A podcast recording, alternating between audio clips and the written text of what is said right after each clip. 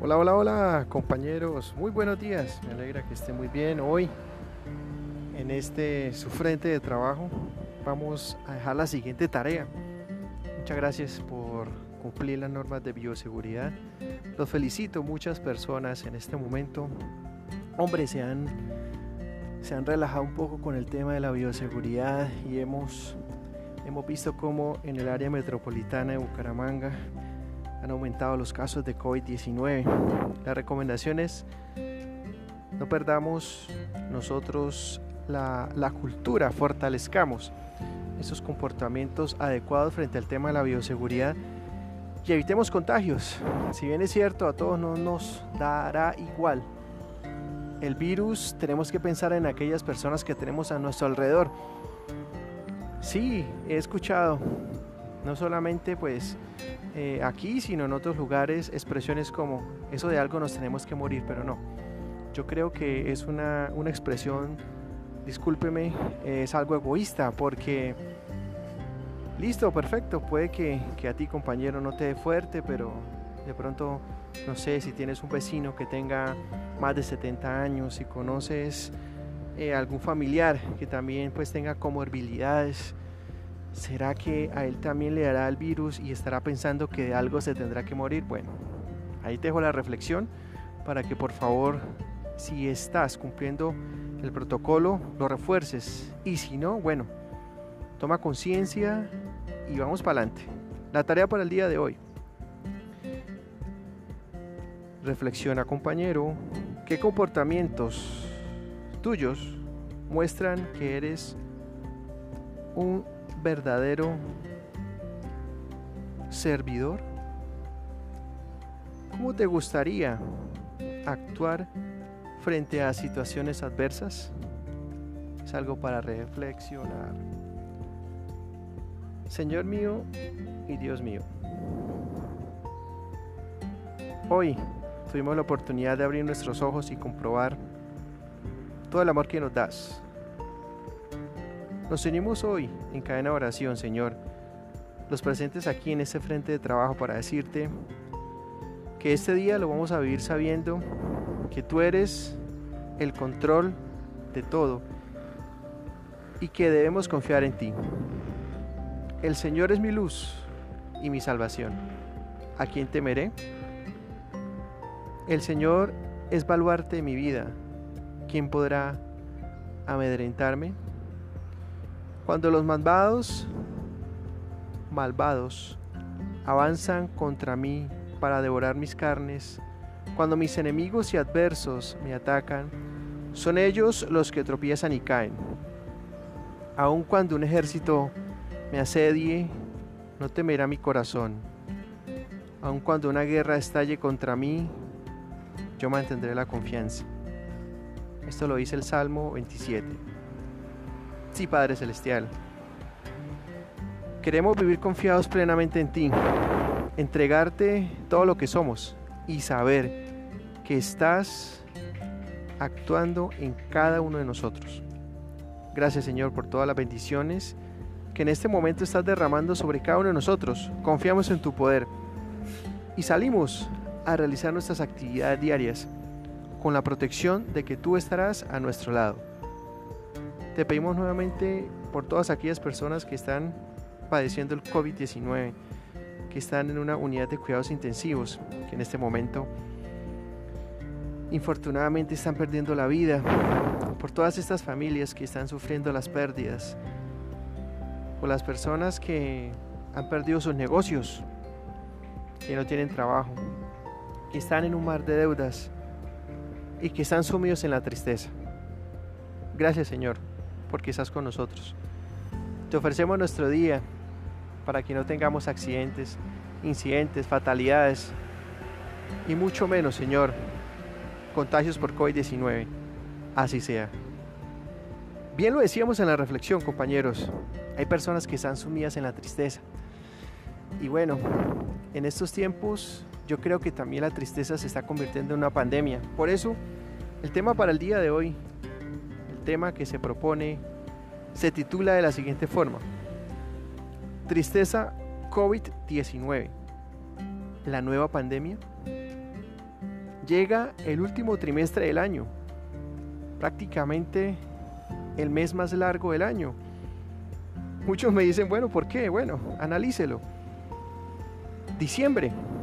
En octubre empiezan a sacar todo lo de, lo de diciembre. Usted va a los centros comerciales, usted pasa por, por las calles y ya ve arbolitos con el 40, 50, 60% de descuento, arreglos navideños. Ya las personas en los supermercados empiezan a ver las, las cajas de natilla, de buñuelos.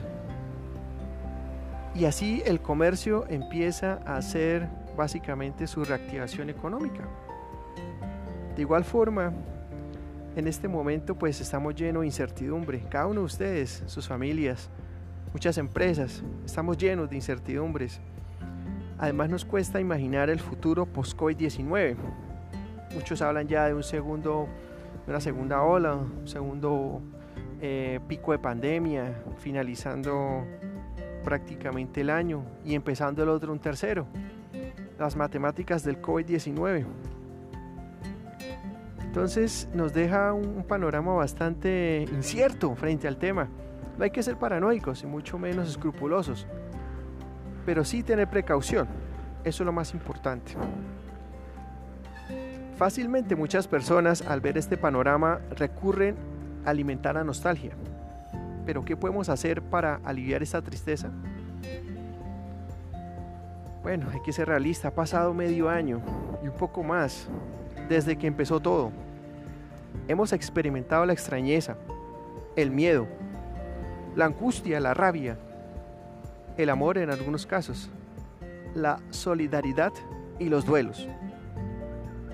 Ahora, iniciando y ya pues prácticamente a mitad del mes de octubre y en este tercer, en este cuarto, discúlpeme, cuarto y último trimestre del año,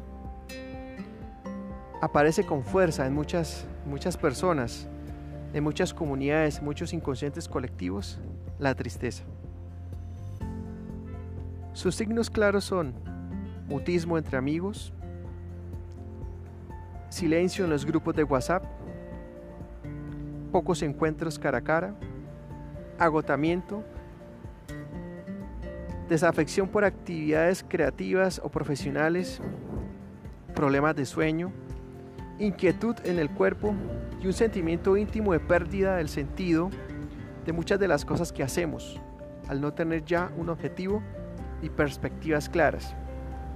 Seamos realistas, muchas personas en este momento están al borde del abismo, están en la quiebra. Muchos letreros de negocios reconocidos, no solamente aquí en Santander, sino a nivel mundial, dice se vende, se arrienda y uno analiza y wow, nunca pensó que un negocio así fuera a cerrar, que muchas personas perdieran el empleo.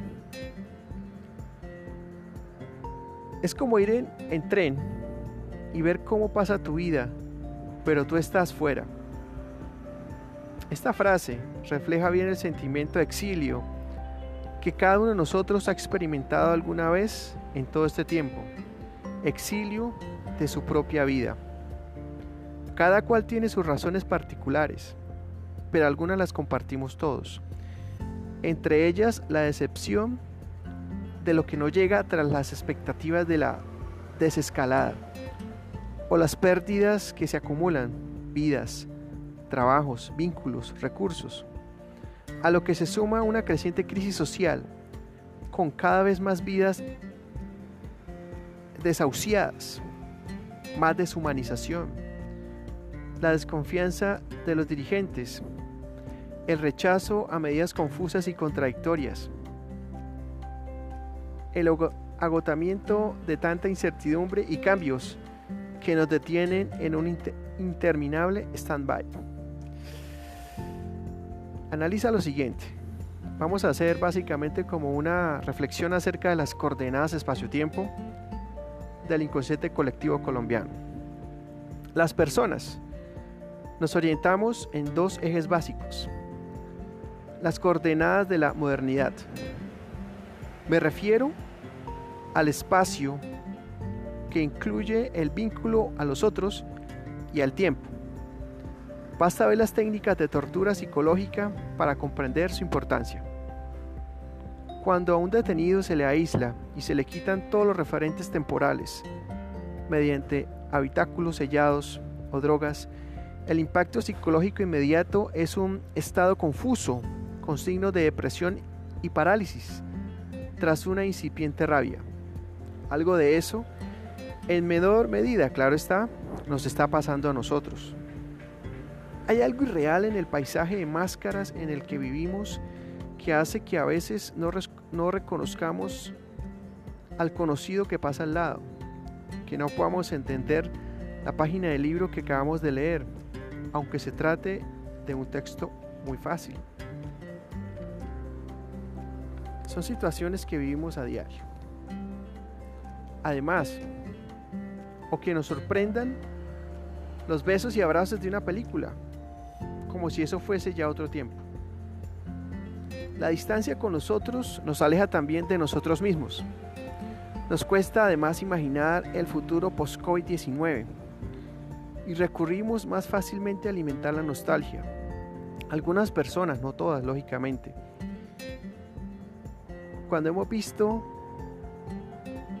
esta situación, nos hacemos los de la oreja gocha, como decimos en Santander.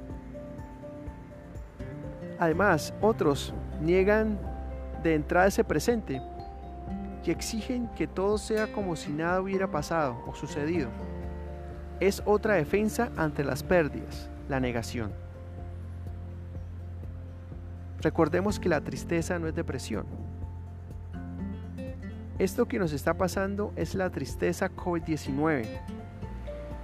Y no hay que confundirla con una depresión o cualquier otro trastorno mental como algunos rápidamente aseguran cada vez que hay una crisis. Hay personas deprimidas, pero yo vengo para saber algo más del por qué.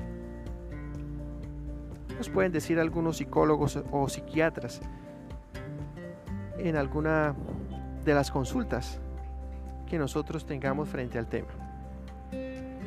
La tristeza es un problema cuando nos ahorra las preguntas y los porqués alejándonos del saber.